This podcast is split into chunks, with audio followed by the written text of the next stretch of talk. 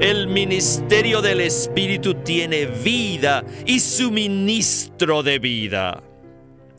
¿En qué nos basamos para decir esto?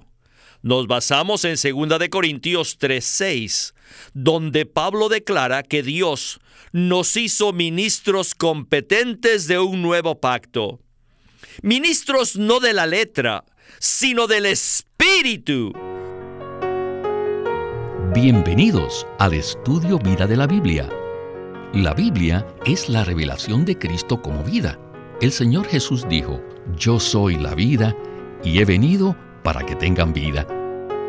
Los invitamos a que visiten nuestra página de internet radiolsm.com y allí podrán escuchar gratuitamente todos los programas radiales del Estudio Vida.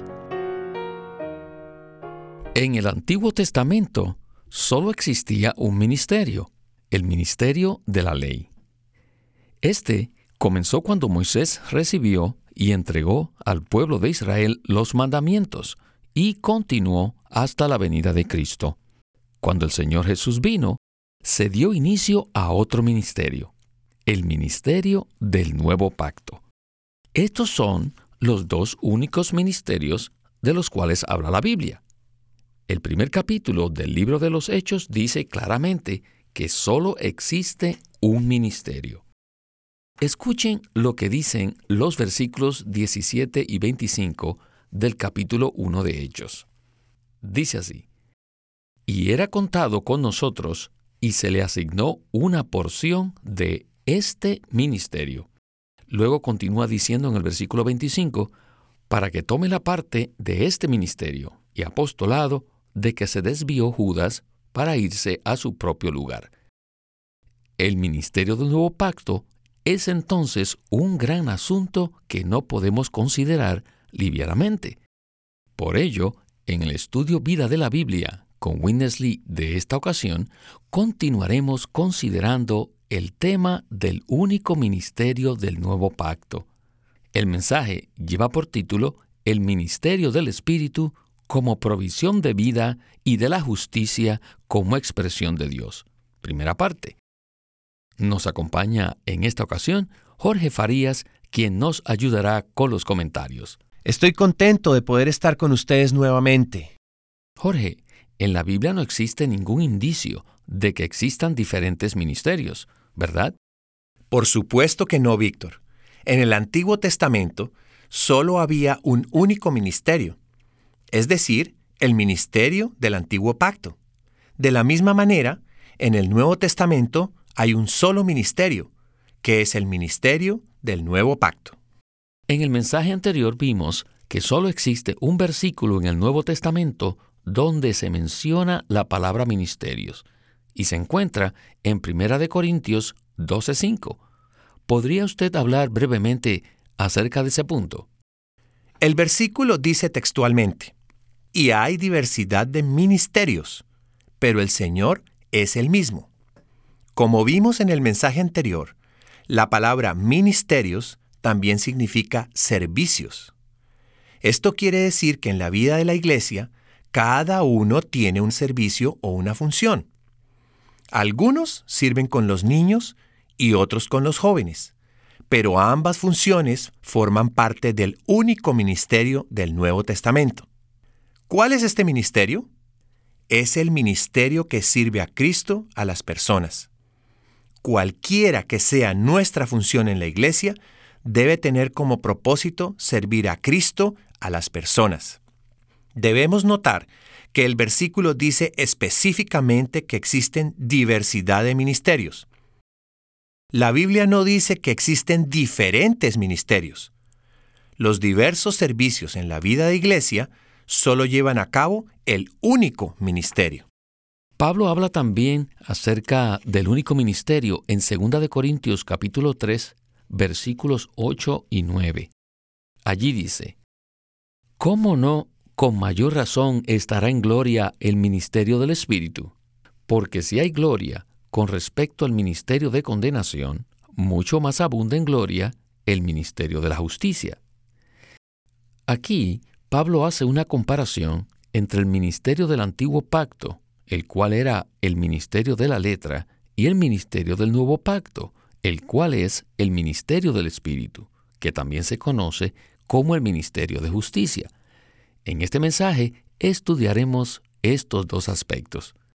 Entremos pues de una vez en el primer segmento con Witness Lee y luego regresaremos para hacer algunos comentarios. Adelante. A lo largo de los siglos, ha habido solo dos ministerios. El ministerio del antiguo pacto y el ministerio del nuevo pacto. Si leemos Hechos 1, veremos que los doce apóstoles tenían un solo ministerio, el ministerio. Esto no significa que Pedro tenía su propio ministerio y Juan tenía otro, y que Jacobo tenía otro diferente. No, no, no, no, no. Los doce apóstoles solo tenían un único ministerio. Después de los doce apóstoles, vinieron otros más, entre los cuales, por supuesto, el más prominente es el apóstol Pablo. Pablo y sus colaboradores también tenían el mismo ministerio. Aunque había muchos apóstoles, ellos tenían un solo ministerio, el ministerio del Espíritu y el ministerio de la justicia. El ministerio del nuevo pacto es único en cuanto a su naturaleza. Es único en cuanto a su esencia. Es único en cuanto a su función y es único en cuanto a su propósito. El Señor declara a través del capítulo 3 de Primera de Corintios que solo han existido dos ministerios a lo largo de los siglos. Quisiera preguntarles a ustedes, los predicadores, ministros, maestros y cristianos, por favor díganme, ¿en qué clase de ministerio están? Si no están en el ministerio del nuevo pacto, el cual ministra a Cristo como el Espíritu y la justicia a las personas, entonces deben decirme en qué clase de ministerio están ¿Qué clase de ministerio tienen ustedes?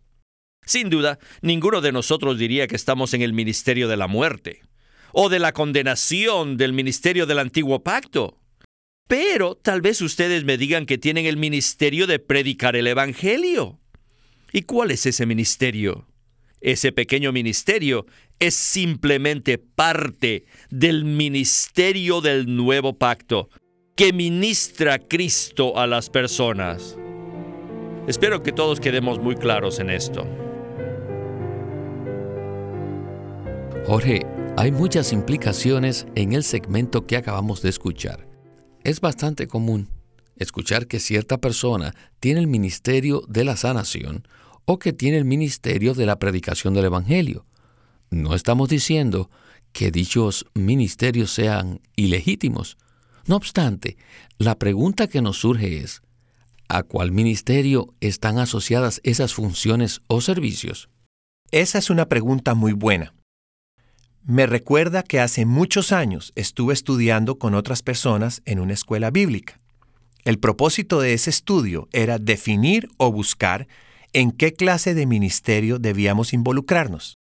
Existen muchas clases de ministerios que están abiertos para que los cristianos que desean servir seriamente al Señor se vinculen a ellos. Existe una práctica que se ha comunizado entre los cristianos en el sentido de que cuando una persona joven desea servir al Señor, debe buscar asesoría y ayuda para que le indiquen a qué ministerio debe vincularse. ¿Será que debe vincularse al pentecostalismo? ¿O al ministerio de las sanaciones? O al ministerio de hablar en lenguas, o tal vez al ministerio de enseñar las doctrinas fundamentales de la Biblia. Todas estas cosas han causado mucha confusión en torno a lo que dice la Biblia, tanto en Hechos 1 como en 2 de Corintios, respecto a que solo existe un único ministerio en el Nuevo Testamento que se conoce como este ministerio. Jorge, eso que usted menciona es cierto. Cualquiera que se involucre en esta clase de selección para tratar de encontrar el área de servicio a la cual lo está guiando el Señor, primero debería conocer en qué consiste el único ministerio del nuevo pacto, como está mencionado en Hechos 1 y en 2 Corintios. ¿No le parece que este debería ser nuestro enfoque, verdad? Por supuesto, Víctor. La Biblia dice que este es el ministerio del Espíritu, lo cual indica que es un ministerio que ministra o imparte al Espíritu edificante en las personas. También se le conoce como el ministerio de justicia, del cual hablaremos más adelante. Cualquiera que sea la obra en la cual estemos involucrados, ya sea por llamado del Señor o por nuestro propio deseo, si no es el ministerio que imparte a Cristo como el Espíritu vivificante a las personas, estaremos en un ministerio que no es parte del único ministerio del nuevo pacto. Pablo dice en Filipenses 1.19, porque sé que por vuestra petición y por la abundante suministración del Espíritu de Jesucristo, esto resultará en mi salvación. Y también en 2 Corintios 3:6, el cual asimismo nos hizo ministros competentes de un nuevo pacto, ministros no de la letra, sino del Espíritu, porque la letra mata, mas el Espíritu vivifica. Queridos radioescuchas, la prueba más eficaz para saber en qué clase de ministerio estamos es preguntarnos si lo que ministramos imparte vida a las personas o los mata. Al ministerio del antiguo pacto también se le conoce como el ministerio de muerte. Entonces, ¿qué ministramos? Si ministramos la vida, estamos en el ministerio del Nuevo Testamento. Bueno, regresemos de nuevo con Witness Lee. Hemos llegado al punto principal esta mañana. The ministry of the Spirit. El ministerio del Espíritu. As what? ¿Qué cosa? As power. Poder. As talent. Dones. No. The ministry of the Spirit as what? El ministerio del Espíritu es As life. el suministro de vida. ¿En qué nos basamos para decir esto? Nos basamos en 2 de Corintios 3:6, donde Pablo declara que Dios nos hizo ministros competentes de un nuevo pacto. Ministros no de la letra, sino del espíritu, porque la letra mata, mas el espíritu vivifica. El versículo no dice que el espíritu da poder o realiza milagros o imparte dones. No, no, no, no, sino que el Espíritu da vida. Esto está en el mismo capítulo, ¿saben? Esa es la manera de interpretar la palabra de Dios. La palabra de Dios se interpreta con la palabra de Dios. Esta es la manera apropiada de interpretar la Biblia. Tengan la plena seguridad que en este capítulo el espíritu no está relacionado con el poder o los dones, sino que el espíritu está relacionado con el suministro de vida. Esta comprensión está confirmada por Pablo en Filipenses 1.19, que dice, porque sé que por vuestra petición y por la abundante suministración del Espíritu de Jesucristo, esto resultará en mi salvación. En este versículo, Pablo no habla del abundante poder del Espíritu, ni tampoco de la habilidad abundante o la capacidad abundante, sino de la abundante suministración del Espíritu. En el libro de Segunda de Corintios, Pablo no habla de dones ni de milagros, sino del Espíritu. El Espíritu que da vida, este libro hace hincapié en que el Espíritu es el suministro de vida. El ministerio del nuevo pacto tiene que ver con el Espíritu como suministro interno y con la justicia como la expresión externa de Dios. Jorge, necesitamos aclarar que hay partes del Nuevo Testamento que hablan del Espíritu en relación con el poder. No obstante, según los escritos de Pablo, su énfasis es el Espíritu como suministro de vida y no como poder. ¿Verdad? Claro que sí. Lo importante es que nos demos cuenta que la intención de Dios al darnos su espíritu es proveernos el suministro de vida. El propósito de Dios no es dar poder al hombre mediante su espíritu. Necesitamos recalcar este punto, porque muchos cristianos tienen el concepto erróneo de que el espíritu es una fuente de poder, de capacidad o de impacto. Inclusive, existen algunos grupos que hacen énfasis en lo que se conoce comúnmente como caer al suelo por el poder del Espíritu Santo. ¿Será que este es el Espíritu que suministra la vida? Por supuesto que no. La intención de Dios consiste en forjarse a sí mismo, mediante el Espíritu, en todos los creyentes, para obtener un cuerpo de creyentes que la Biblia llama el cuerpo de Cristo. Me gustaría ampliar más este punto. Dios está buscando algo que va más allá del simple ejercicio de un don o de un poder milagroso. Más bien, Dios lo que desea es la edificación del cuerpo de Cristo, y no está interesado en dar poder a algunos de sus creyentes simplemente para que lleven a cabo grandes milagros.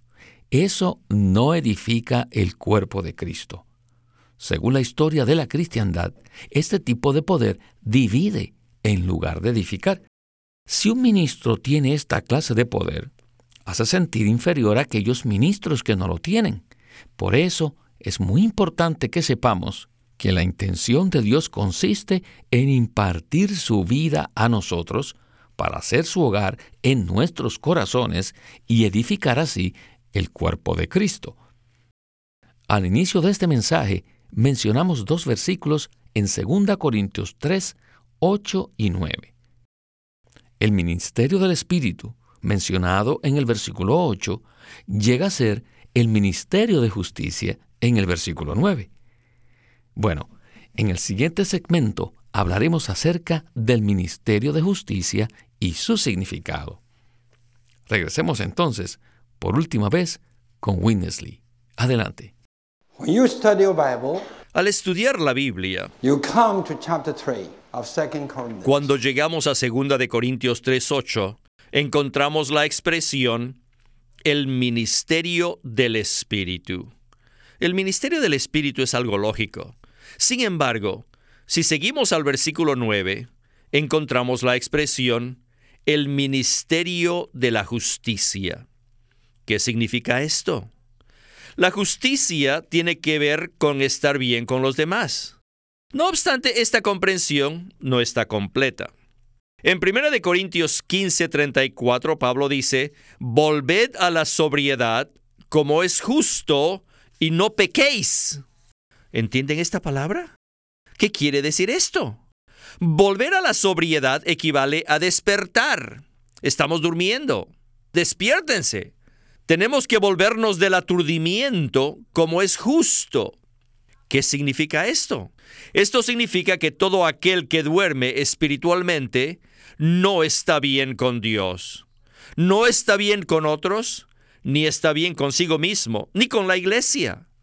Sin el ministerio del nuevo pacto, es posible que seamos salvos, pero no tendremos la sensación de que hay algo dentro de nosotros, algo que es viviente, activo y real.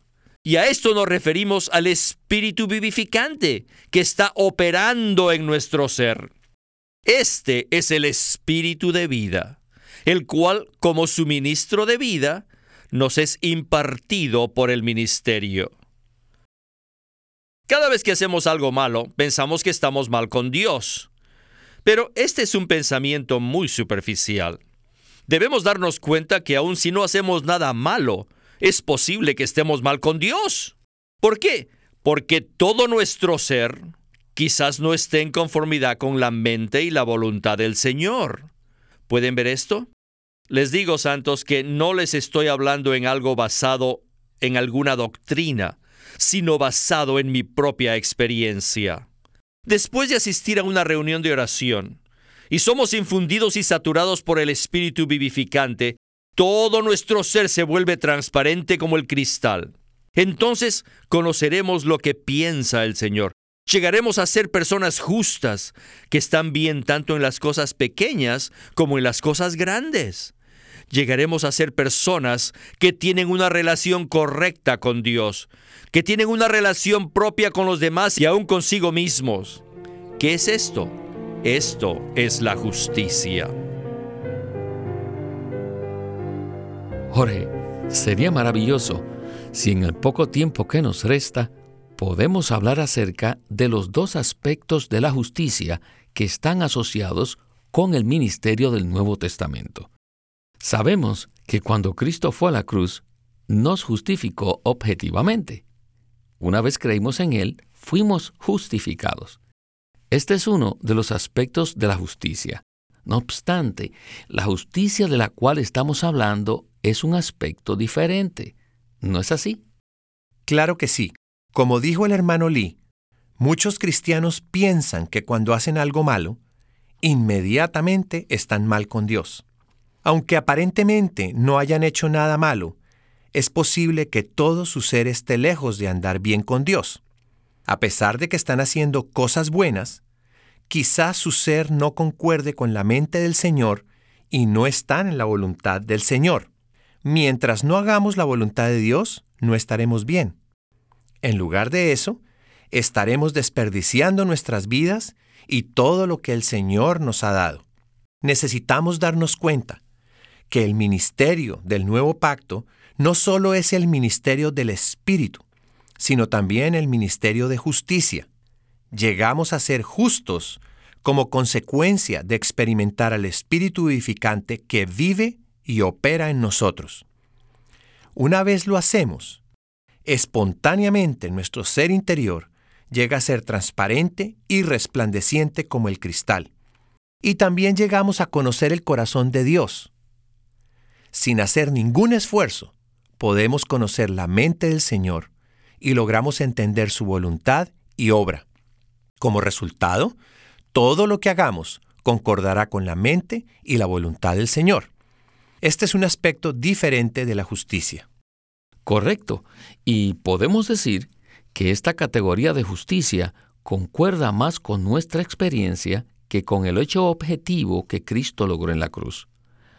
Claro, no pretendemos menospreciar la obra de Cristo en la cruz. Simplemente queremos decir que la justicia objetiva que Cristo logró en la cruz es como un trampolín que nos introduce en la experiencia del ministerio del Nuevo Testamento, el cual es el ministerio del Espíritu y de justicia. A medida entonces que experimentamos al Espíritu vivificante que nos infunde y nos satura, llegamos a ser personas justas, tanto en las cosas pequeñas como en las cosas grandes. Llegamos a ser personas que están bien con Dios, con los demás y con nosotros mismos. Esta es una realidad espiritual muy genuina. Bueno, Jorge, como siempre, el tiempo se nos ha terminado y le agradezco mucho su compañía en este estudio vida y espero que pueda regresar pronto. Gracias por su invitación, Víctor. Ha sido un privilegio estar aquí. Este es Víctor Molina haciendo la voz de Chris Wilde, Jorge Farías, la de Francis Ball y Walter Ortiz la de Winnesley.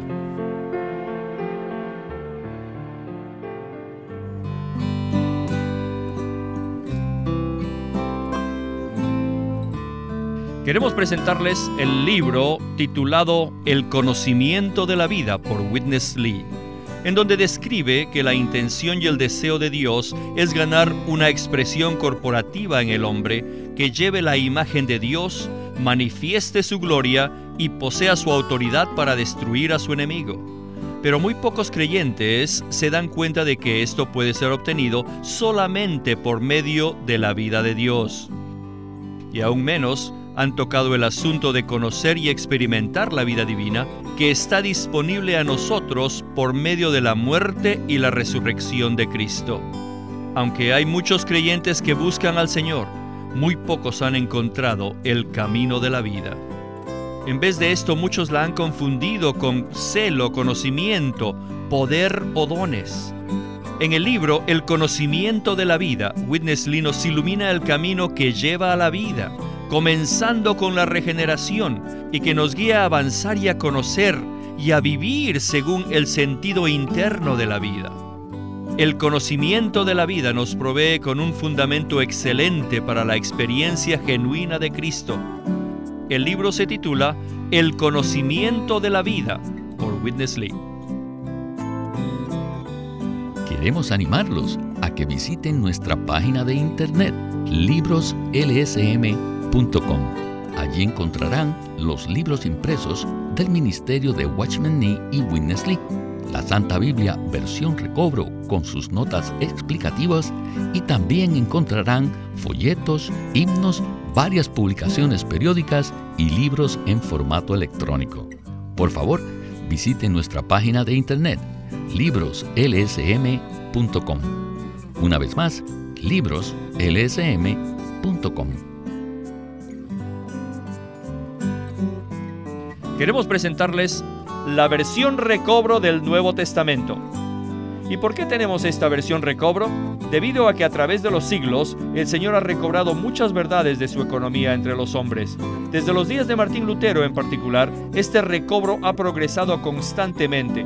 A partir de la justificación por fe, la cual fue recobrada en esos tiempos, hasta la verdad de experimentar la iglesia, el cuerpo de Cristo, vista y disfrutada por muchos cristianos hoy, este recobro ha sido como un hilo dorado que une la iglesia en el tiempo. Las verdades recobradas y la herencia de los creyentes deben ser poseídas y disfrutadas por todos los creyentes hoy día. El Nuevo Testamento versión recobro reúne en un solo tomo todos estos aspectos notorios del recobro de la verdad y la experiencia de la vida cristiana. Junto con el texto tenemos extensas notas de pie de página escritas por Witness Lee. Al comienzo de cada libro se halla un bosquejo que presenta una síntesis completa del libro. Dichos bosquejos destacan el significado espiritual de los libros del Nuevo Testamento y nos dan una visión nueva, fresca y viva de cada uno de ellos. Ojalá que todos ustedes puedan tener acceso a conseguirse una versión recobro del Nuevo Testamento. Puede conseguirlas en su librería cristiana más cercana o llamando o escribiendo a Living Stream Ministry. Llámenos a nuestro teléfono gratuito 1-800-810-1149. 1-800-810-1149. Además, si desean, pueden comunicarse con nosotros enviándonos un correo electrónico a estudiovida.lsm.org. Una vez más, estudiovida.lsm.org.